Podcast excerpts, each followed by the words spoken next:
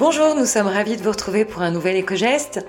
Aujourd'hui, nous allons nous intéresser à la consommation d'énergie de nos ordinateurs et leur consommation quand ils ne sont pas utilisés. Oui, je sais, c'est un petit peu surprenant, mais c'est ce qui va nous intéresser dans le sujet du jour.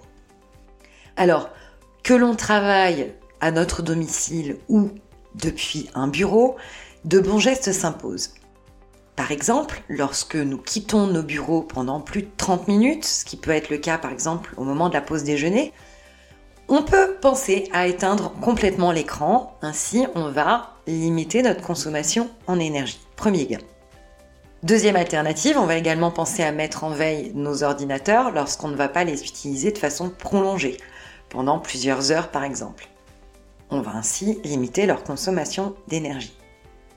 Il faut tout de même savoir qu'un ordinateur, même lorsqu'il est complètement éteint, s'il demeure branché à nos prises, il continue alors de consommer une quantité d'énergie très faible, certes, mais il continue quand même de consommer.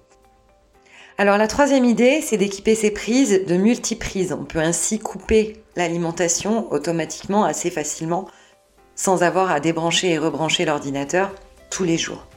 Et ainsi, on stoppera toute consommation d'énergie, même résiduelle.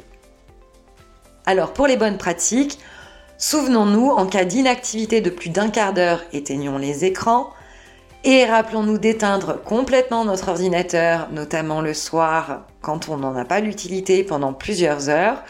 Et pour finir, pensons à débrancher les prises par le biais de multiprises à interrupteurs c'est quand même plus simple.